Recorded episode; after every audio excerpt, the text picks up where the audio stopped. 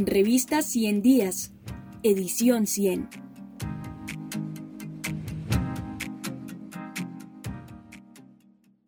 Así recuerdo 100 días. Jorge Iván Gómez Sánchez.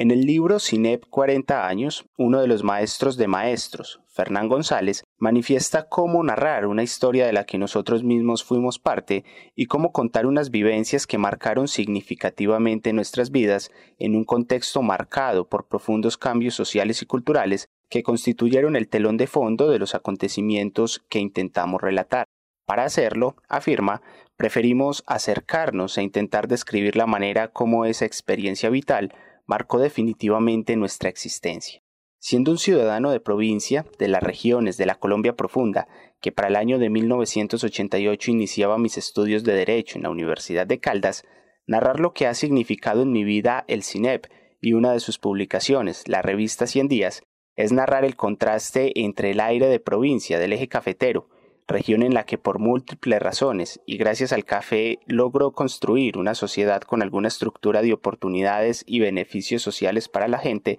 y alguna presencia estatal, con las llanuras, costas y selvas colombianas, en donde aún entrado el siglo XXI el Estado continúa ausente. Recordar 100 días es narrar el contraste entre una dirigencia que asumió que los beneficios derivados del café estarían ahí para siempre, y hacer memoria de las evidencias que alertaban desde 1988 sobre el papel que tendrían los hidrocarburos, el ferroníquel y el oro en la economía colombiana. Es intentar narrar cierta estructura de mentalidades en las que durante todo el siglo XX y lo que llevamos del XXI han proliferado actores que se han sentido cómodos afirmando que no hay enemigos a la derecha, y en el cual los ejercicios de democratización de las instituciones, de construcción de escenarios en los que soplen otros vientos, han sido erradicados por fuerzas sociales y políticas enquistadas de diversas maneras en las instituciones. Estas estructuras y hábitos mentales empezarían a perder terreno por la globalización, por la reforma política que surgió de la elección popular de alcaldes y por los intentos de acuerdos de paz hechos por el presidente Belisario Betancourt, 1982-1986.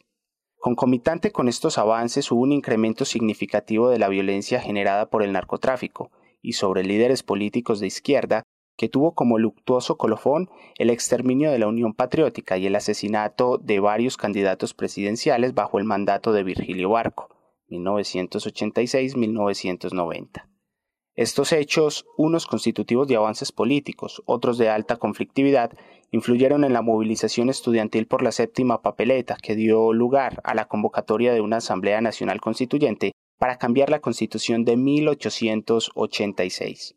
Cien días ha contribuido a poner en la agenda pública propuestas que abren espacio a otras miradas, a otras voces que, en palabras de Nancy Fraser, generan contrapúblicos que convierten en agenda pública y política lo que ha permanecido subordinado y en las márgenes para construir con criterios de inclusión, ciudadanía y democracia.